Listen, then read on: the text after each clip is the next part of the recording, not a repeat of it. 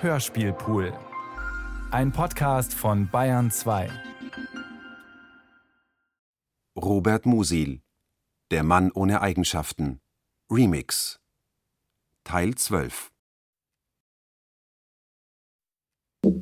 Acht Minuten Zusammenfassung von Karl Corino, zweites Buch, dritter Teil ins tausendjährige Reich Die Verbrecher. Unmittelbar vor Weihnachten 1932 erschien der sogenannte Band 2.1, wie Musil ihn selber immer bezeichnete, die Fortsetzung zum ersten Band des Manns ohne Eigenschaften bei Rowold in Berlin. Es waren 38 Kapitel, die Musil damals vorlegte, ein Fragment, über das er sehr unglücklich war, weil er davon überzeugt war, dass die Leser keinen Eindruck von dem bekommen könnten, was da nun in diesem ganzen Buch vorgesehen sei. Aber die ökonomischen Notwendigkeiten haben diese Teilfortsetzung einfach erzwungen. Der Titel dieses Buches lautete sehr missverständlich für die damalige Zeit, unmittelbar vor Hitlers Machtergreifung Ende Januar 33, ins tausendjährige Reich, Untertitel Die Verbrecher. Gemeint war nicht das tausendjährige Reich der Nazis, sondern ein mystisches, chiliastisches Reich aus der Tradition der christlichen Millenniumsvorstellungen. Der verräterische und dubiose sozusagen Untertitel Die Verbrecher sollte darauf hindeuten, dass äh, Ulrich und Agathe oder besser Agathe und Ulrich eine Testamentsfälschung vornehmen. Die beiden Geschwister die sich lange aus den Augen verloren hatten, treffen sich wieder am Sarge ihres Vaters. Sie haben sich in der Tat seit äh, langer Zeit nicht gesehen, und die Begegnung hat deswegen etwas Überwältigendes und fast sollte man sagen Umwerfendes. Ulrich erkennt mit einem Mal, dass ihm da ein Doppelgänger gegenübertritt. Und der Name Agathe ist natürlich auch ein hochsymbolischer Name ein Name, in dem sich das Gute personifiziert. Und auch von daher gibt es natürlich bestimmte Querbeziehungen zu dem Thema des tausendjährigen Reiches. Der Vater der beiden Geschwister, der alte Jurist, wird begraben. Unmittelbar danach kommt es zu der Testamentsfälschung zu Ungunsten von Agathes Mann, des äh, Pädagogen Hagauer, der ein braver Mann ist, aber von Herzen langweilig und im Grunde genau das, was Agathe nicht braucht als Partner. Sie hat sich nach dem frühen Tod ihres ersten Mannes fast selber zu bestrafen gewünscht, und das war die Ehe mit Hagauer, und von daher kann man dieser Ehe natürlich keine gute Prognose stellen, und in der Tat läuft die Geschichte dieses Fortsetzungsbandes dann darauf hinaus, dass nach Ulrichs Abreise Agathe beschließt, nicht zu ihrem Gatten Hagauer zurückzukehren, sondern ein Leben an der Seite ihres Bruders zu suchen. Sie wird dann in Wien von der sogenannten Parallelaktion entdeckt in Gestalt des Generals Stumm von Bordwehr.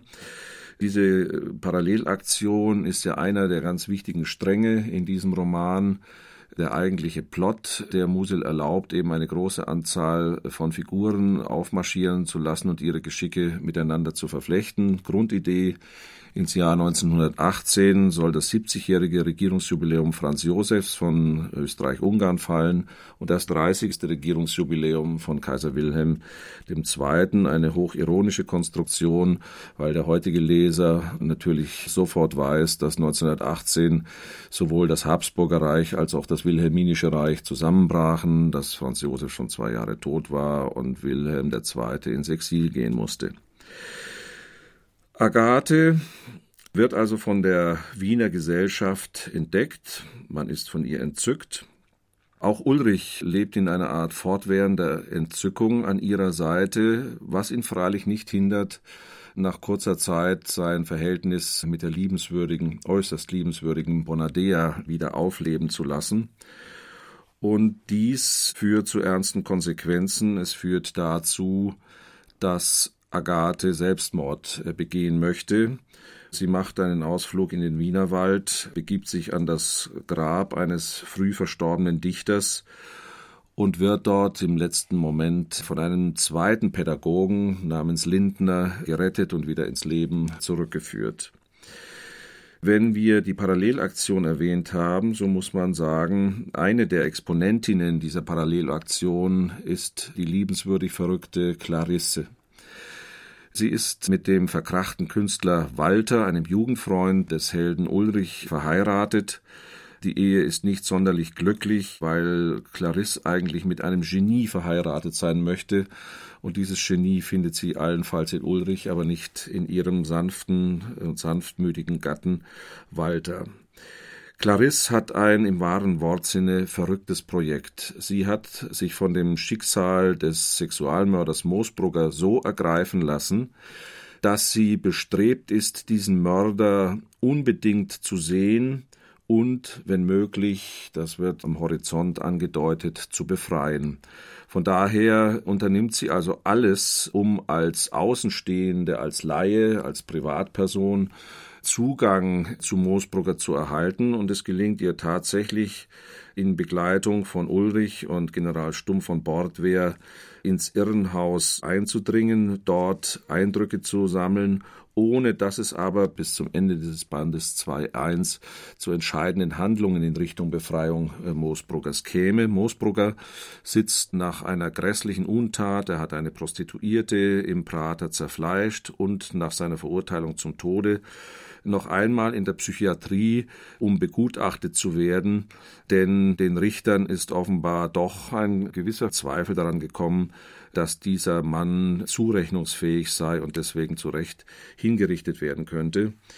Ganz zum Schluss dieses Bandes 2.1 tritt noch einmal die Parallelaktion stark in den Vordergrund und von daher ergibt sich doch ein gewisser verblüffender Anschluss an die unmittelbare Gegenwart, in der das Buch erscheint, also Januar 33.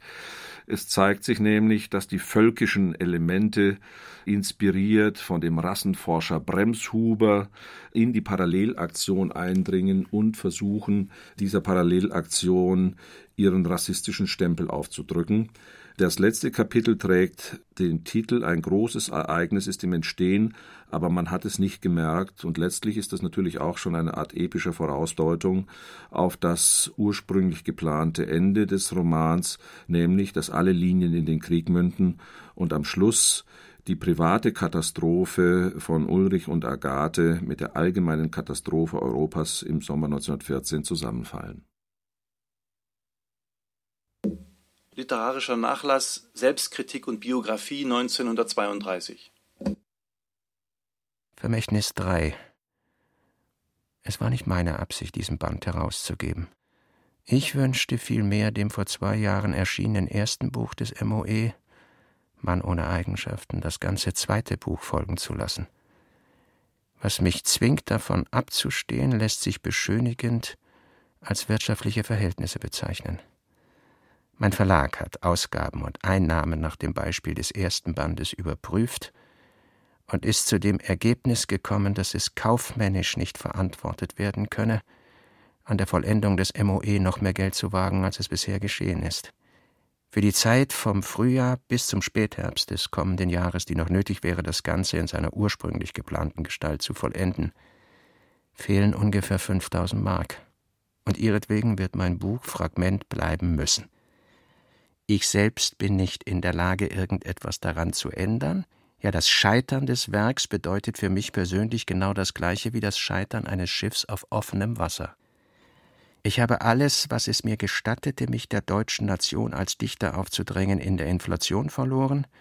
Mein Leben hängt an einem Faden, der jeden Tag abreißen kann und aus der guten Laune und Unternehmungslust meines Verlegers besteht, und ich habe in den letzten Jahren während der Arbeit am MOE mehr als einen Augenblick erlebt, wie man ihn seinem Todfeind nicht wünschen soll. Vermächtnis Notizen Die unnötige Breite, eine Funktion des Verständnisses. Ironie ist, einen Klerikalen so darstellen, dass neben ihm auch ein Bolschewik getroffen ist. Ein Trottel so darstellen, dass der Autor plötzlich fühlt, das bin ich ja zum Teil selbst. Diese Art Ironie, die konstruktive Ironie, ist im heutigen Deutschland ziemlich unbekannt. Es ist der Zusammenhang der Dinge, aus dem sie nackt hervorgeht. Man hält Ironie für Spott und Bespötteln. Mystik. Man kann nur jedem Leser raten, leg dich an einem schönen oder auch an einem windigen Tag in den Wald, dann weißt du alles selbst. Es darf nicht angenommen werden, dass ich nie im Wald gelegen bin. Am schwersten trifft das heutige Elend. Aber ich muss mein Werk tun, das ohne Aktualität ist. Ich muss es zumindest fortführen, nachdem es vorher begonnen wurde. Die Leute, die erwarten, Ulrich werde im zweiten Band etwas tun. Was zu tun wäre, weiß man. Wie zu tun? Ich werde der KPD und so weiter keine Ratschläge geben. Tatgeist und Geist der Tat. Warum das Problem nicht abseitig ist? Die praktische, politische, soziale Brauchbarkeit eines solchen Buchs. Avantgarde auch Wilhelm Meister ist wohlhabend gewesen. Die Leute verlangen, dass Ulrich etwas tut. Ich habe es aber mit dem Sinn der Tat zu tun. Heutige Verwechslung.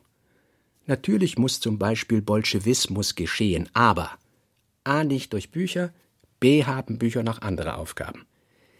Ähnlichkeit mit Kriegssituation und Kriegspressequartier. Psychoanalyse. Anti-Aktualitätsgesinnung. Darum auch gegen Erzählen, Handlung, schreit nach Psychoanalyse. Warum nicht Psychoanalyse? Das Verfängliche der nicht zu Ende geführten Fragestellung. Man erzählt um des Erzählens willen, um der Bedeutung der Geschichte willen, um der Bedeutung willen. Drei Stufen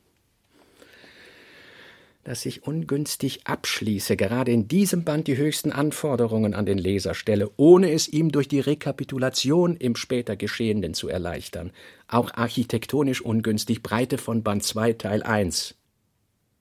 Es muss an wohlhabenden Menschen etwas sein, das sie Thomas Mann bewundern lässt, an meinen Lesern, dass sie einflusslos sind. Das Religiöse heute verdrängt. Das muss irgendein historischer Prozess sein. Dieses Buch ist religiös unter den Voraussetzungen der Ungläubigen. Immer ein geistiges Abenteuer, eine geistige Expedition und Forschungsfahrt. Partiallösungen nur ein Ausdruck dafür. Hier in der Tat in einem anderen Lebenszustand, aber ich beschreibe es nicht deshalb, sondern weil es eine Grunderscheinung unserer Moral berührt. Ein Dichter kann vielleicht nicht sagen Grunderscheinung, aber es muss eine tiefere sein als die äußere. Dann ist es unabhängig von Entwicklungen. Zum Beispiel Ulrich ist verwöhnt, reich, unzeitgemäß. Nachwort dieses Buch musste aus Geldmangel vor dem Höhepunkt abgebrochen werden, und es ist ungewiss, ob es weitergeführt wird. Walter Fanta Wann hat Musil begonnen, an dem Roman zu schreiben und was ist also der Lebenshintergrund, der das Initium für die Produktion an diesem Roman bildet. Das sind zwei Dinge. Das eine ist der Weltkrieg, und das Bedürfnis zu verstehen, was zum Krieg geführt hat, warum dieser Krieg ausgebrochen ist und warum man sich in den Krieg hineinziehen lassen hat, warum alle Leute so begeistert waren im Juli und im August 1914 und warum Musil selbst und auch seine anderen intellektuellen Zeitgenossen ganz gleich welcher Couleur begeistert in den Krieg gegangen sind, mit ganz, ganz wenigen Ausnahmen. Das ist eine ganz große Frage, die sich für die Überlebenden des Krieges dann nachher gestellt hat. Weil diese Begeisterung natürlich unglaublich blamiert war angesichts der Situation im Herbst 1918 oder Anfang 1919. Und so beginnt Musil eben genau in der Zeit, wie übrigens auch viele andere, über den Krieg zu schreiben, aber auch über die Ursachen des Krieges. Er macht das, indem er einfach Einzelbeobachtungen notiert, indem er sich erinnert in einem größeren Essay-Zusammenhang, wie war die Kriegsbegeisterung eigentlich, was ist davon geblieben, was hat zu ihr geführt, aber dann auch sehr, sehr viele Einzelnotizen, Stichwörter zu Figuren, die man heranziehen müsste, wenn man über die Kriegsursachen schreibt, die bestimmten Typen die Kriegsgewinnler, die einen Krieg wollten, weil sie Profit davon hatten, die ideologischen Väter des Krieges, das sind einerseits die Nationalisten, die Chauvinisten, andererseits aber auch naive Intellektuelle, dann diese Generation der expressionistischen Jugend, die ihre Lebenssinnfrage mit dem Krieg beantworten wollte. Und interessant ist, wie Musil Einzelmomente herausnimmt, die sich da überhaupt noch nicht zu einem Ganzen fügen. Es gibt keine Theorie, sondern er schreibt ein ganzes Heft voll oder sogar mehrere und auf eines dieser Hefte schreibt er rauf Kehr raus. Also es, er möchte eine radikale Abrechnung machen mit allem, was da ist, was zu diesem Krieg geführt hat und er möchte diese Dinge auch irgendwie loswerden. Musil ist da eines wichtiger, schreibt drüber in seinen Notizen, dass ein wiederkehrender Gedanke dass der Krieg schon vor dem Kriegsausbruch da war. Der Krieg im Frieden. Das ist ganz eine wichtige Sache, für die er dann viele Anhaltspunkte sucht. Wie nämlich in der Friedenszeit der Krieg schon vorbereitet wird. Der Krieg ist etwas, über das die Leute lachen. Niemand hat geglaubt, so wie heute auch, dass es in unserem Land Krieg geben könnte. Karl Corino von den ersten Romanplänen Musils in den frühen 20er Jahren an, die Titel tragen wie Der Spion, Der Erlöser, dann Mitte der 20er Jahre Die Zwillingsschwester, war geplant, dass die Geschwisterliebe zum Zusammenbrechen kommt. Die Geschwister Anders und Agathe, später Ulrich und Agathe, sollten eine Reise ans Mittelmeer ans Tyrrhenische Meer machen, dort den Inzest begehen und nach einigen Tagen geradezu mystischen Glücks sollte äh, diese Liebe zusammenbrechen. Es sollte die Rückkehr in den Alltag erfolgen, das heißt die Rückkehr nach Wien und unmittelbar darauf sollte dann die Mobilisierung erfolgen. Ulrich sollte in den Krieg ziehen und möglicherweise sogar seine Schwester noch für Spionagezwecke benutzen, sie also zu diesen hochproblematischen Zwecken äh, prostituieren. Das sind Pläne, die im Spionroman noch ganz im Vordergrund stehen, dann allmählich in den Hintergrund rücken, aber dass die private Katastrophe Ulrichs und Agathes mit der allgemeinen Katastrophe zusammenfallen sollten, das hatte Musil zunächst einmal ganz fest im Blick und es gehört wahrscheinlich zur Tragik seiner späten Jahre, dass ihm diese Handlungslinie immer weiter zu entgleiten drohte und dass er immer neue Kapitel einschob, um diese Katastrophe in die Ferne zu rücken und in der Schwebe zu halten. Robert Musil, literarischer Nachlass 60 Mappen, 40 Hefte, ca. 12.000 Seiten mit Notizen und Entwürfen, vorgefunden und aufgelistet von Martha Musil nach Robert Musils Tod im Schweizer Exil am 15. April 1942. Buffet Mitte, oberstes Fach links, neun Mappen. Handmaterial, Notizen zur Reinschrift Nummer 23, Notizen zur Reinschrift 1 bis 22, anders Einzelblätter, Überarbeitung 2 bis 5, Mappe Dunkelblau Ü6 1.28 und anderes, Überarbeitung 6, zweiter Band Reinschriftfragen, Mappe Braun, Schmierblätter. Oberstes Fach rechts, sechs Hefte, Nummer 30 bis 35. Buffet Mitte, unteres drittes Fach, acht Mappen. Ideen Einzelblätter, Notizen zur Korrektur, Schlussblock. Nächster Block 3, Nächster Block 2, brauner Umschlag, Zeitungsausschnitte und Entwürfe erster Fassung, Handschrift 3, altes blaues Faszikel. Unteres, drittes Fach rechts, drei Mappen. Nachträge, Anfänge und Notizen, Aufsätze. Buffet rechts, unteres Fach links, drei Mappen. Aufsätze, Exzerpte, Aufsätze, Aufsätze. Buffet rechts, unteres Fach rechts, 15 Hefte, Tagebücher, Entwürfe, Notizen. Buffet Mitte, Mittelfach links, 17 Mappen. Parallelaktion Graf Leinsdorf, Tutsi General. Indizes, Diotima Arnheim, Clarisse, Walter Clarisse Reste, Walter Clarisse Groß, Mein Gast Agathe, zur Ausarbeitung Ulrich Agathe, Ulrich Agathe Kapitel ausgehoben, Anders Agathe, emotionales Denken und Essay, Linien, emotionales Denken, Schreibtisch zuletzt, ungeordnetes Material, Sammelmappe Diotima Arnheim, Sammelmappe Ulrich Agathe. Mittelfach rechts, neun Hefte. Buffet rechts, oberes Fach links, auf dem Schreibtisch gelegen, sechs Mappen. Schmierblätter zur Korrektur 388, Korrektur 3, Korrektur 2, Mappe 55 FF, Arbeitsmappe, blaue Mappe Reinschrift 47 bis 52. Buffet links, sechs Mappen. Archivar, Vorspiel, Der kleine Napoleon, Aufsätze, Gedichte, Curriculum vitae, Über die Dummheit, Aphorismen, Handmaterial zu Korrektur 2. Oberes Fach rechts. Neun Hefte, Nummer 1 bis 10.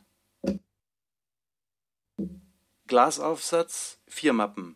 Germany, Rapial 1, Rapial 2, Aphorismen. Glasaufsatz, vier Mappen. Schmierblätter zur Reinschrift, zweimal Fahnen. Walter Fanta zur Entstehung des Romans. Musil gebraucht selbst gerne die Zahl 20. Er hatte so ein Faible für Zahlenmystik oder Zahlenmagie. Und er hat also den Roman in dieser Zeit, als er noch an der Konzeption arbeitete, gern in zehn Teile eingeteilt. Römisch 1 bis 10 oder Arabisch 1 bis 10, immer 10. 10 ist also das Ganze, das Totale. Und dann 20 ist die Verdoppelung.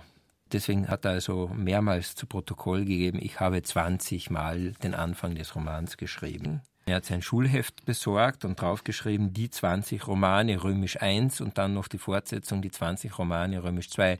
Da hat er also immerhin zwei Jahre lang darauf spekuliert, dass er 20 Romane schreiben wird. Dann gibt es auch einmal eine Liste, wie die alle heißen sollen. Der allererste Titel ist kein Titel, sondern Arbeitstitel. Der ist Roman und die Texte haben also die Überschrift Vorarbeit zu einem Roman. Dann kommt der Titel Die doppelte Bekehrung. Erster Teil Der Anarchist, zweiter Teil Panama. Dann kommt der Spion, dann kommt der Erlöser, dann die Zwillingsschwester und dann ab 1927 der Mann und die Eigenschaften. Geplanter Romanaufbau. Eine Art Einleitung, 19 Kapitel, nicht lang, dann kommt ein erster Hauptteil, das ist der zweite Teil des Romans unter dem Titel Seinesgleichen geschieht. Das sind insgesamt über 100 Kapitel. Und da wird in erster Linie Ulrich und die Parallelaktion erzählt. Und dann kommt der dritte Teil, der heißt Ins tausendjährige Reich und in Klammer die Verbrecher. Dann kommt der vierte Teil und der vierte Teil heißt eine Art Ende. Was da drinnen sein soll, das hat Musil nicht ausgeführt. Er hat nur zu eine Art Ende eine Aufstellung geschaffen und sich das einmal notiert, wie das ablaufen sollte. Und das existiert, das ist im Nachlass drinnen.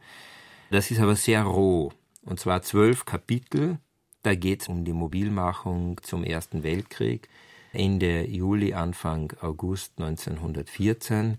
Musil lässt das laufen unter dem Begriff Liquidierung des ersten Bands. Da sollten dann alle Figuren, die in dem Roman bisher vorgekommen sind und die die Leser teilweise schon ziemlich aus den Augen verloren haben müssen, weil eben dann im zweiten Band von ihnen gar nicht mehr so viel die Rede ist, wieder vorgeführt werden und da würde dann gezeigt werden, was jeder einzelne Mensch angesichts des Krieges macht. Und das ist hochinteressant.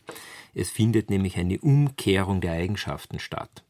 Das hängt also zutiefst zusammen mit dem Motiv der Eigenschaftslosigkeit, dem Titel des Romans, dass nämlich jeder plötzlich invers ist.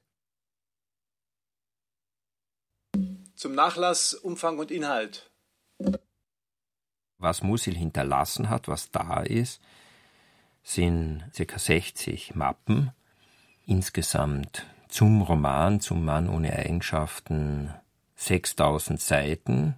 Das ist aber nicht alles, was es gegeben hätte. Er musste ja von Österreich weg nach dem Anschluss 1938 und ging in die Schweiz und hat einiges zurückgelassen. Aber diese Mappen und auch die Hefte, die sind so ein Arsenal von Ideen, Gedanken, so ein Reflexionsraum, in dem der Autor sich bewegt, indem er also äh, ständig auf der Suche ist nach irgendetwas, was er schon einmal geschrieben hat. Es gibt dann bei Musil ab einer bestimmten Zeit eine Tendenz, sich gegen neue Bilder zu stellen. Er hat dann wenig Neues geschrieben. Er hat ein Heft geführt äh, mit Beobachtungen eben auch von Wien aus zum Dritten Reich zum Beispiel. Aber er hat hauptsächlich seine alten Materialien verwaltet. Warum? Das ist irgendwie eine Art Sorge und Angst, dass das Ganze ihm völlig entgleitet. Er wollte es also nicht mehr zulassen, dass irgendwas Neues dazukommt. Er hat zwar gesehen, dass es notwendig ist, auch auf das Aktuelle zu reagieren, aber hatte das Gefühl, dass er mit Journalisten, mit anderen Schriftstellern da nicht wetteifern kann. Autorisierte und nicht autorisierte Texte das ist eigentlich immer ein qualitativer Unterschied zwischen einem Text, der vom Autor autorisiert ist, der in Druck gegeben ist, noch dazu von einem Autor, der so gearbeitet hat wie Musil, und einem Text, der gar nicht autorisiert ist, dessen Status ja unklar ist, wo man nicht weiß, ob der Autor das so je aus der Hand gegeben hat. Das gilt ganz generell in der Literaturgeschichte und bei Musil ist es noch zusätzlich verstärkt, als sich ja in den Nachlass alles geschoben hat, die ganze Geschichte, die noch nicht erzählt war. Jetzt ist also der Nachlass so eine Art Sammelbecken der unerledigten Vorstufen und der unerledigten Fortsetzungen. Fertige Texte gibt's in dem Nachlass nicht. Das ist Material, diese Entwürfe, die einen ganz anderen Status haben. Das muss man einfach sehen. Es gibt keine einzige Kapitelreinschrift im Nachlass. Karl Corino. Es sind so nahezu 10.000 Seiten, äh, die Musil mit in die Schweiz genommen hat wobei wir ja davon ausgehen müssen, dass er einen großen Teil Entwurfsmaterial zum Mann und Eigenschaften sowie andere Texte, das Manuskript seines Törles, das Manuskript zu seiner ersten Fassung der Dissertation, dass er das alles in Wien zurückgelassen hat im August 1938 und dieses Material ist dann 1945 im Mai durch eine Bombe in einer Wiener Spedition vernichtet worden. Es ist einerseits schade, dass dieses Wiener Material verloren gegangen ist. Es hätte wahrscheinlich manche Aufschlüsse geboten. Auf der anderen Seite hätte es die philologischen Probleme natürlich ins nahezu Unermessliche gesteigert. Wenn da weitere 10.000 Seiten da gewesen wären, wer hätte das noch je bearbeiten und erlesen können? Walter Fanta Musil hat eine relativ große Apparatur aufgezogen für dieses große Romanprojekt. Das hat sich schon in den frühen 20er Jahren ergeben. Er hat also Notizen angefertigt, die also zum Teil in Heften waren und zum Teil auch auf losen Blättern. Und er hat dann begonnen, diese Notizen zu inventarisieren, also mit einer Nummer auszustatten. Und äh, dann gibt es also Sieglen A, B, C und D und äh, auch andere mit römischen Zahlen, Kombinationen aus abgekürzten Wörtern und Nummerierungen und hat über diese verschiedenen Sachen, die er eben schon inventarisiert hat, dann auch ständig Buch geführt, Indizes angefertigt. Man kann dann also so eine Art Verwissenschaftlichung des Schreibprozesses feststellen. Also er wollte dann einen Roman schreiben, wo alles eben auch stimmte und wo er sehr, sehr viel Anschauungsmaterial aus den verschiedenen Wissensgebieten zusammenziehen wollte. Und dazu brauchte er eine Art Administration und die hat er sich dann auch angelegt. Das Problem bei dem Ganzen ist, wenn man dann ansieht, wie er dann wirklich seine Entwürfe geschrieben hat, und dass ihm dann manchmal die Kontrolle auch entglitten ist, dass er dann doch wieder drauf losgeschrieben hat in dieser Zeit, dann hat man den Eindruck, dass das Ganze nicht so hundertprozentig zusammenpasst und dass da vielleicht zu viel administrativer Aufwand getrieben worden ist. Also in den 30er Jahren gibt es mehr Metatext als Text. Das heißt, Musil hat mehr über sein Schreiben, über den Text, den er schon hat, geschrieben als Text für den Roman. Vorrede während der Reinschrift des ersten Buchs 1928 oder 29. Mancher wird fragen, welchen Standpunkt nimmt denn nun der Autor ein? Und welches ist sein Ergebnis? Ich kann mich nicht ausweisen. Ich nehme das Ding weder allseitig, was unmöglich ist im Roman, noch einseitig, sondern von verschiedenen zusammengehörigen Seiten. Man darf die Unfertigkeit einer Sache aber nicht mit der Skepsis des Autors verwechseln. Ich trage meine Sache vor, wenn ich auch weiß, dass sie nur ein Teil der Wahrheit ist. Und ich würde sie ebenso vortragen, wenn ich wüsste, dass sie falsch ist, weil gewisse Irrtümer Stationen der Wahrheit sind. Ich tue in einer bestimmten Aufgabe das Möglichste. Dieses Buch hat eine Leidenschaft, die im Gebiet der schönen Literatur heute einigermaßen deplatziert ist, die nach Richtigkeit, Genauigkeit. Die Geschichte dieses Romans kommt darauf hinaus, dass die Geschichte, die in ihm erzählt werden sollte, nicht erzählt wird. Eventuell das Prinzip der Teillösungen, das für meine Aufgabenstellung wichtig ist, auch vorbringen – das Publikum bevorzugt Dichter, die aufs Ganze gehen. Sie Leser sind gewohnt zu verlangen, dass man ihnen vom Leben erzähle und nicht vom Widerschein des Lebens in den Köpfen der Literatur und der Menschen. Das ist aber mit Sicherheit nur so weit berechtigt, als dieser Widerschein bloß ein verarmter, konventionell gewordener Abzug des Lebens ist. Ich suche ihnen Original zu bieten. Sie müssen also auch ihr Vorurteil suspendieren. Sich der Unwirklichkeit bemächtigen ist ein Programm, also Hinweis auf Band 2. Als Abschluss ist es aber fast ein Unsinn. Band 1 schließt ungefähr mit dem Höhepunkt einer Wölbung. Sie hat auf der anderen Seite keine Stütze. Was mich zur Veröffentlichung bewegt, abgesehen von Rowold, ist das, was ich immer getan habe. Es kommt auf die Struktur einer Dichtung heute mehr an als auf ihren Gang. Man muss die Seite wieder verstehen lernen, dann wird man Bücher haben, hinter den Problemen des Tags die konstituierenden, die aber nicht die sogenannten ewigen sind. Hier spricht kein Skeptiker, wohl aber einer, der das Problem für schwer hält und den Eindruck hat, dass ohne Methode daran gearbeitet wird. Der christliche, der sozialistische, der völkische Ideenkreis kommt zu Wort. Es leben einige Millionen Deutsche von der Fiktion, dass es Dichter gibt. Nur einer der wenigen vorhandenen kann es nicht. Ein Esel von 70 Jahren ist der Welt weniger gefährlich als einer von 17. Eine verschobene Vorrede zum ersten Buch 1930. Vielleicht doch nachgestellte Vorrede?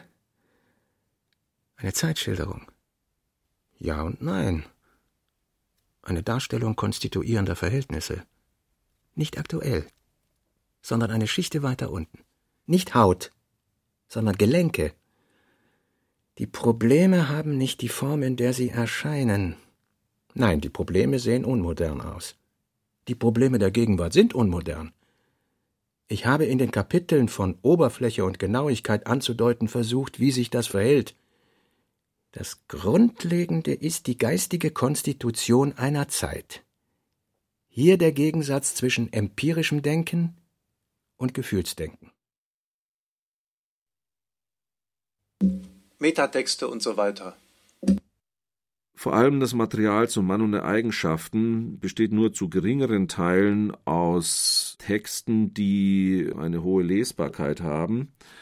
Dieses Material ist dann in aller Regel unterbaut durch ein breites Diskussionsmaterial, sozusagen Metatexte, die sich manchmal doch sehr mühsam lesen und durch ihren Verhau von Chiffren und Abkürzungen eine rechte Qual sein können. Und es gehört wahrscheinlich zu Musils Lebensproblemen, dass er vor allem in den späteren 30er Jahren seinen täglichen Rundlauf durch diese Materialien angetreten hat Walter Fanta hat, glaube ich, bis zu 75.000 Querverweise registriert Und das ist ja geradezu eine niederschmetternde Fülle. Und es ist eben dann typisch, dass Musil beim Eintauchen in seine Mappen immer wieder auf neue Materialien stieß, die seine aktuellen Überlegungen beeinflusst haben. Und insofern habe ich von einer werkgewordenen Neurose gesprochen, eine Neurose, die verhindert hat, dass das Werk tatsächlich vollendet worden ist. Technik Subspezie Lukács, Notizen zur Reinschrift des ersten Buchs 1929. Haupterscheinung zwei konkurrierende Zielvorstellungen? Lähmung.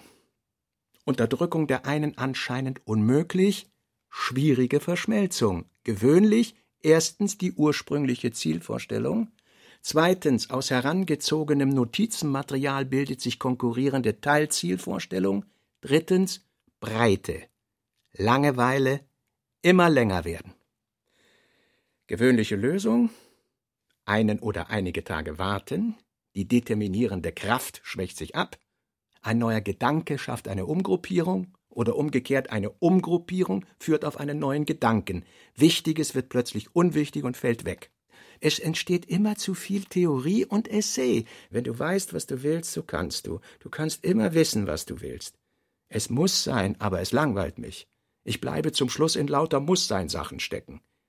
Militär hat Zeit, das ewige Warten, die Zigarette, das uneigentliche Tun. Wie beim Schreiben das Gefühl tua res agitur.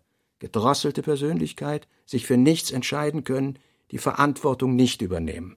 Lukács, wie und warum habe ich mir diese Unmöglichkeit konstruiert? Es geht einfach nicht mehr weiter, die Maschine bleibt stecken, nicht zu sehen weshalb. Was zu tun wäre, ist noch ganz klar, aber es erscheint lustlos. Irgendwie schlecht. Schreibkrisen? Die Schreibhemmung, das sagt auch die Kreativitätspsychologie, versucht sich selbst irgendwie einen Ausweg zu bahnen aus der Krise. Und zwar, also wenn man nicht mehr weiter weiß im Text oder wenn einem nichts mehr einfällt, soll man abschalten, sich weniger konzentrieren. Musil hat das genau umgekehrt. Er hat sich dann noch mehr konzentriert und der hat also den Schwierigkeiten, den Roman fortzuführen, so zu begegnen versucht, dass er eben analysiert hat, dass er also genau festgehalten hat, was ist jetzt schon da zu diesem Kapitel, an was knüpft dieses Kapitel an. Exposé des zweiten Bandes 1931. Wenn ich an die Kritiken des ersten Bandes denke, so bemerke ich immer wieder als etwas ihnen Gemeinsames die Frage, was denn nun wohl oder eigentlich im zweiten Band geschehen werde. Die Antwort darauf ist einfach nichts oder der beginnende Weltkrieg. Man betrachte den Titel, den der Hauptteil des ersten Bandes führt. Seinesgleichen geschieht. Das heißt, dass heute wohl das persönliche Hier und Dort des Geschehens ein bestimmtes ist, das Allgemeine daran aber oder seine Bedeutung unbestimmt ist, verwaschen, äquivok und unübersichtlich sich wiederholend. Der zum Bewusstsein der heutigen Lage erwachte Mensch hat das Gefühl, dass ihm immer wieder die gleichen Dinge widerfahren, ohne dass ihn ein Licht aus diesem unordentlichen Kreis herausführen würde. Ich glaube, dass damit ein Hauptgedanke des ersten Bandes bezeichnet ist, um den sich große Teile des Materials gruppieren ließen. Vor allem liegt in ihm die Kontinuität, die es erlaubt, die gegenwärtige Zeit schon in der vergangenen zu erfassen, und auch das technische Problem des Buches ließe sich so bezeichnen, als den Versuch, eine Geschichte überhaupt erst möglich zu machen. Daraus wird es verständlich, dass das Hauptproblem des zweiten Bandes das Suchen nach der bestimmt bedeuteten oder mit einem anderen Wort nach der ethisch vollen Handlung ist oder, wie ich es einmal ironisch nenne, nach dem hundertprozentigen Sein und Handeln. Die allgemeinen Untersuchungen des ersten Bandes gestatten mir, mich hier mehr auf die moralische Frage zu sammeln oder, nach einem alten Wort, auf die Frage des rechten Lebens. Ich suche zu zeigen, was ich das Loch in der europäischen Moral nenne wie beim Billard, wo der Ball früher oder später in einem solchen Loch stecken bleibt, weil es das rechte Handeln hindert. Es ist, kurz gesagt, die falsche Behandlung, die das mystische Erlebnis erfahren hat. Hier möchte ich aber aufhören, Ihren Reklamewillen mit dem unmöglichen Problem der philosophischen Reklame zu belasten und hole nach, Ulrich, zum Begräbnis seines Vaters gereist, trifft in dem vom Tode ausgeräumten Haus mit seiner ihm beinahe unbekannten und auch gleichgültigen Schwester zusammen. Sie verlieben sich nicht so sehr ineinander als in die Geschwisteridee. Ich bedauere ja sehr, dass dieses Problem eine gewisse höhere Banalität hat, aber sie beweist andererseits, dass es der Ausdruck breiter Strömungen ist. Meine Darstellung zielt auf diese zu ihm führenden Bedürfnisse. Ich kontrastiere nun die beiden Thesen, man kann nur seine siamesische Zwillingsschwester lieben und der Mensch ist gut. Das heißt, die Geschwisterbeziehung ist zunächst rein geistig. Ulrich kehrt nach einem von intensiver Annäherung erfüllten Beisammensein zurück, seine Schwester folgt ihm nach, und sie beginnen ein provisorisches Zusammenleben nach den Grundsätzen, die sich ihnen ergeben haben, werden aber durch die Aufmerksamkeit der Gesellschaft gestört, die sehr gerührt von diesem Akt geschwisterlicher Zuneigung ist. General Stumm berichtet über den Stand der Parallelaktion, die des Geistes überdrüssig ist und sich nach der Tat sehnt. Diotima, deren Beziehung zu Arnheim erkaltet, beschäftigt sich mit Sexualwissenschaft und widmet wieder mehr Aufmerksamkeit ihrem Mann, Sektionschef Tutsi. Psychologie und Politik Warum es zu der Schreibhemmung überhaupt gekommen ist, darüber gibt es ganz interessante Theorien in der bisherigen Forschung. Das geht zurück in die 60er Jahre, als erstmals Literaturwissenschaftler, die auch irgendwie was mit der Psychoanalyse im Sinn hatten, an das Material kamen und dann gemeint haben, die Inzestgeschichte, das ist ja psychoanalytisch bedeutend und daher liegt sie auf der Hand, dass er den Roman nicht fertig schreiben konnte und die Schreibhängung hatte, weil er sich vor der Darstellung des Inzest scheute. Dass also auch diese Metatexte, aber auch dieser lange Vorbau, der erste Band des Romans, wo die Schwester noch gar nicht vorkommt, den Sinn hat, das hinauszuzögern. Dann gibt's aber noch andere Aspekte. Diesen äußeren, sozialen, verlegerischen Aspekt auch, der die Schreibhemmung zu erklären hilft, dass der Autor eben den finanziellen Atem verloren hat an dem Roman und dann eben die Unterstützung durch den Verlag auch nicht mehr da war. Es war ja so, dass der Roman sich zwar ganz anders entwickelt hat, als Musil geplant hat bis 1932, dass er zwar tatsächlich die Liebesgeschichte hinausgezögert hat, dass er auch schon Schreibhemmungen hatte Ende der 20er Jahre, aber es ist trotzdem was rausgekommen. Und daher könnte man über diese Schwierigkeiten ja, von denen könnte man absehen. Aber was dann passiert ist, dass er dann wirklich gar nicht mehr in der Lage war, eine Kapitelsukzession bis zum Ende herzustellen, das hat natürlich zu tun mit der historischen Situation. Er hat also die Leserschaft im Deutschen Reich verloren mit einem Schlag im Jahr 1933. Der Roman wurde dann später auch auf den Index der verbotenen Schriften im Dritten Reich gesetzt.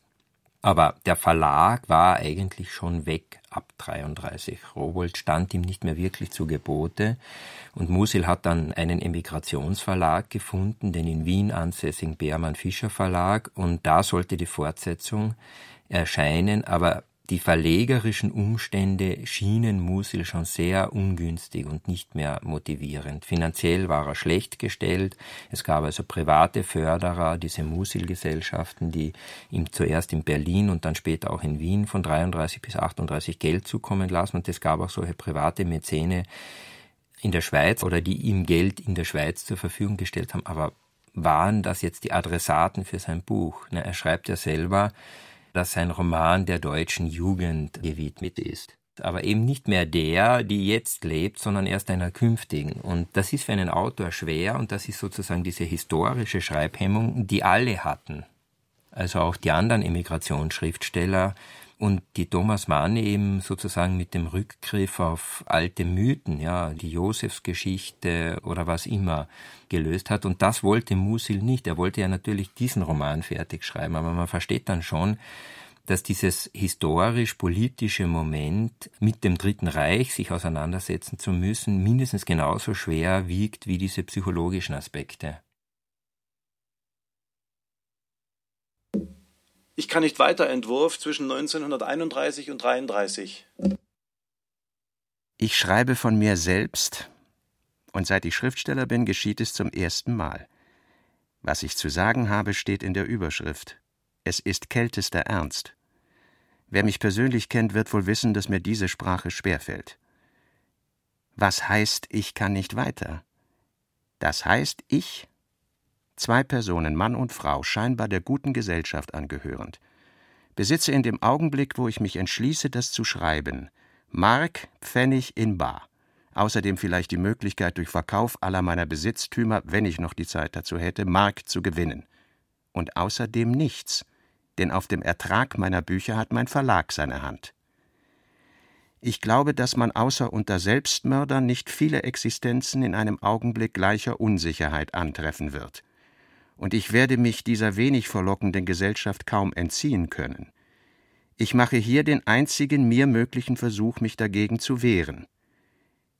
Wie ist es dahin gekommen? Sicher gibt es auch Menschen, die mich fragen werden, wie hast du es dahin kommen lassen? Ich will es in wenigen Worten erzählen. Ich besaß vor der Inflation ein Vermögen, das es mir in bescheidener Weise gestattete, meiner Nation als Dichter zu dienen. Denn die Nation selbst gestattete mir das nicht in der Weise, dass sie meine Bücher gekauft hätte. Sie las sie nicht. Aber einige Tausende oder Zehntausende lasen allerdings meine Bücher, und sie brachten mich in den Ruf, den ich besitze. Dieser wunderliche Ruf. Er ist stark, aber nicht laut. Ich bin oft gezwungen worden, über ihn nachzudenken. Er ist das paradoxeste Beispiel von Dasein und Nichtdasein einer Erscheinung. Er ist nicht der große Ruf, den Schriftsteller genießen, in dem sich der Durchschnitt, wenn auch verfeinert, spiegelt. Es ist nicht der Spezialistenruf der literarischen Konventikelgröße.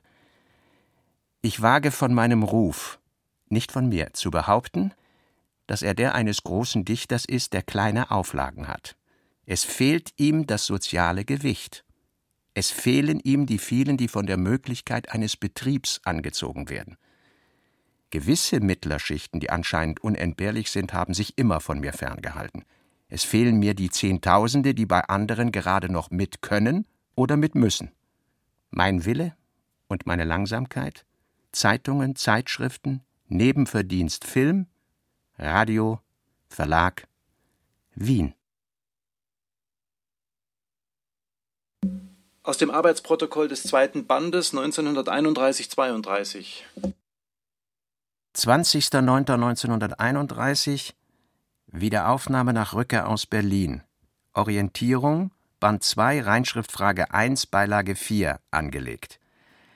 21.09.1931 Band 2, Reinschriftfrage 19 und Beilage 1 angelegt.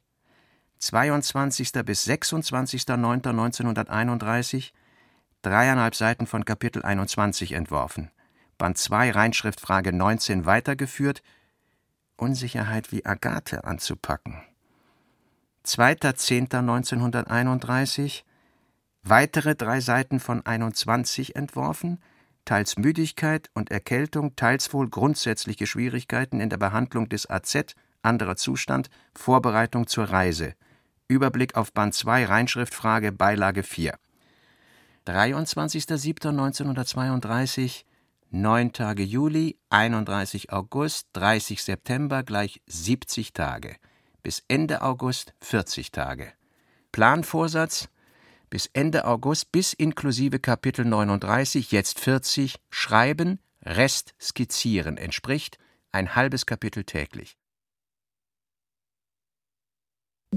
Geschwisterliebe, der andere Zustand erscheint dann abgekürzt als AZ in den Notizen, als ein Endziel des Romans, dass also die Geschwister in diesen anderen Zustand eintreten, in ein tausendjähriges Reich der Liebe, in eine sozusagen utopische Gegenexistenz. Im Roman kommt das explizit überhaupt nur einmal vor, die Formulierung der andere Zustand, und auch da in einem nicht veröffentlichten Text. In dem Roman gibt's den anderen Zustand gar nicht, sondern das ist eine Kategorie der Reflexion des Schreibens Mosils. So irgendwie auch das, auf was der Roman dann im Positiven hinlaufen soll. Wenn man mit dem Begriff operiert, ist das etwas, was zu verstehen und zu definieren dann dem Leser obliegt. Das Entscheidende Handlungsmoment ist eine Reise ans Meer, die also die Geschwister unternehmen. Mit der Reise ist der Vollzug des Inzests verbunden. Und dann rückte aber diese Inzestgeschichte im weiteren Produktionsprozess immer mehr ans Ende des Romans und dann wurde sie zum Schluss förmlich aus dem Roman gekippt und dann blieben nur mehr Fäden übrig. Und dann noch später erschien ihm das immer unmöglicher, das überhaupt zu erzählen. Und dann hat er sich überlegt oder hat er begonnen, verschiedene Momente dieser Reiseerzählung in die Gartengespräche hineinzumontieren. Dass zum Beispiel die Liegestühle, auf denen sie liegen im Garten, aussehen wie Segelboote, umgestürzte Segelboote im Meer. Atemzüge eines Sommertags, das ist ein Kapiteltitel, die gemahnen also an das Schlagen der Wellen an den Sandstrand oder so. Notizen zur Reinschrift 1934. Erotisch und so weiter. Sie spinnen sich in das Leben hinein. Außerdem Weiterbildung des Siamesischen. Sind sie im tausendjährigen Reich oder nicht? Sicher bleiben Überschüsse für Reise für prinzipielle Aussprachen zwischen Ulrich und Agathe steht nach Reise nur Mobilisierung zur Verfügung. Nur die große Steigerung durch Glauben an Gott hätte uns geholfen. Dort auch als Dominante fürs Ganze. Sie haben plötzlich nichts mehr zu reden am Mond, weil die treibende Spannung in der Erfüllung wegfiel. Ebenso die Spannung der Opposition und weil der AZ, andere Zustand, unselbstständig ist. Autobiografie Heft 33 1937 Gestern, Ende Oktober 1937, habe ich im zweiten Band MOE ausführlich suchen müssen und war abends unglücklich über meine verpfuschte Kunst, was davon kommt, dass ich die Manuskripte nicht ausgären lassen kann, aber im Effekt in der Welthinterlassenschaft eben jeder Entschuldigung unzugänglich ist. Weil ich nicht gewusst habe, wie es kommen wird, rede ich um jede Bewegung zwischen Ulrich und Agathe das Gleiche herum. Und das gleicht einem sehr sorgfältig aufgestrichenen Brei, mag er auch an jeder Stelle etwas anders zusammengesetzt sein. Einzige Hoffnung, etwas unwillkürlich Episches entstand dadurch auch. Es gleicht vielleicht wirklich auch dem gesprächsweisen Vortasten im Leben. Aber wäre es nur ungedruckt und noch zu schnüren und zu beschneiden. Über die Druckfahnenkapitel im Frühjahr 1938 hatte Musil weitere 20 Kapitel zur Fortsetzung des Romans vorgelegt. Der. Fischer Verlag, der damals in Wien saß, gab diese Fahnen in Druck und als Hitler einmarschierte Mitte März 1938, war Musil gerade mit der Korrektur dieser Druckfahnen beschäftigt. Da der Verlag dann auseinandergesprengt wurde, der Verleger fliehen musste, kam dieses Buch nicht mehr zur Auslieferung. Band 2.2 hatte Musil ihn genannt, dem dann noch ein Band 2.3 gefolgt wäre, und er war im Nachhinein eigentlich recht glücklich darüber, dass ihm die Weltpolitik äh, diesen Aufschub äh, gewährt hatte, denn er hoffte, er könne nun den Roman doch in einem Zug bis zum Ende führen.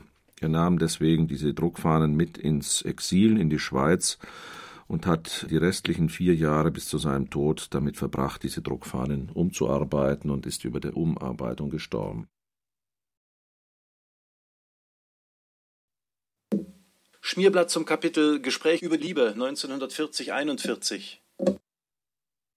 Es käme zunächst die allgemeine Bemerkung über die Bedeutung des Redens in der Liebe, die spezielle, weshalb Ulrich und Agathe so sprechen, später.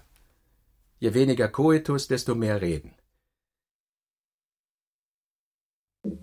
Aus der letzten Arbeitsmappe 1942. Bedenke, mit Erschöpfung der anderer Zustandfrage hat der Motor der schriftstellerischen Existenz Robert Musil eigentlich keine Essenz mehr. Noch einmal Druckfahnenkapitel. Der Nachwelt überliefert sind die Texte, die Musil selber veröffentlicht hat, den ersten Band des Romans im Dezember 1930 und dem Band 2.1 mit den folgenden 38 Kapiteln, die er kurz vor Weihnachten 1932 an die Öffentlichkeit gab. Alles andere Material, auch die 20 Druckfahnenkapitel, die er bis zum Frühjahr 1938 in Arbeit hatte und die schon gesetzt waren, konnte er nicht mehr publizieren und gehören daher zum apokryphen Material des Nachlasses, wenn auch mit einer etwas höheren Verbindlichkeit als jene Texte, die sozusagen reine Materialsammlungen oder exzeptive Kontrollen oder Überlegungen zu Texten waren. Authentisch und autorisiert ist nur das, was Musil selber an die Öffentlichkeit gegeben hat. Alles andere weist eine wesentlich niedrigere Verbindlichkeit auf und hat natürlich deshalb Musil auch immer weiter freie Hand gelassen. Zum Nachwort und Zwischenvorwort für die geplante Veröffentlichung der Druckfahnenkapitel bei Bermann Fischer in Wien 1937. Dieses Buch ist unter der Arbeit und unter der Hand ein historischer Roman geworden. Es spielt vor 25 Jahren. Es ist immer ein aus der Vergangenheit entwickelter Gegenwartsroman gewesen. Jetzt aber ist die Spanne und Spannung sehr groß. Aber das unter der Oberfläche gelegene, das hauptsächlich eins seiner Darstellungsobjekte gewesen ist, braucht noch immer nicht wesentlich tiefer gelegt zu werden. Sollte man mir vorwerfen, dass ich mich zu sehr auf Überlegungen einlasse, Tagebuch, so, ohne dass ich auf das Verhältnis Denken Erzählen eingehen möchte? Heute wird zu wenig überlegt. Es sind zu viele auf der Welt, die genau sagen, was getan und gedacht werden müsse, als dass mich nicht das Gegenteil verführen sollte, die strenge Freiheit. Es scheint, dass manches überflüssig nur um seiner selbst willen da ist, im ersten Band. Meine Meinung ist, dass erzählte Episoden überflüssig sein dürfen, und nur um ihrer selbst willen vorhanden, Gedanken aber nicht. Ich stelle bei einer Komposition die Schlichtheit über den sogenannten Gedankenreichtum, und im Falle dieses Buches sollte nichts überflüssig sein. Die Ausführungen über die Zusammenfügung von Gedanken und Gefühlen, die dieser Teilband enthält, gestatten mir, das so zu begründen. Die Hauptwirkung eines Romans soll auf das Gefühl gehen. Gedanken dürfen nicht um ihrer selbst willen darin stehen. Sie können darin, was eine besondere Schwierigkeit ist, auch nicht so ausgeführt werden, wie es ein Denker täte. Sie sind Teile einer Gestalt. Und wenn dieses Buch gelingt, wird es Gestalt sein. Und die Einwände, dass es einer Abhandlung ähnele und dergleichen, werden dann unverständlich sein. Der Gedankenreichtum ist ein Teil des Reichtums des Gefühls.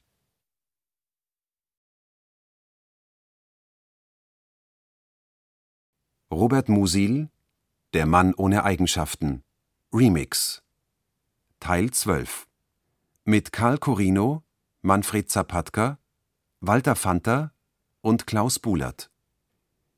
Regieassistenz Martin Trauner. Ton und Technik Hans Scheck, Wilfried Hauer, Susanne Herzig und Angelika Haller.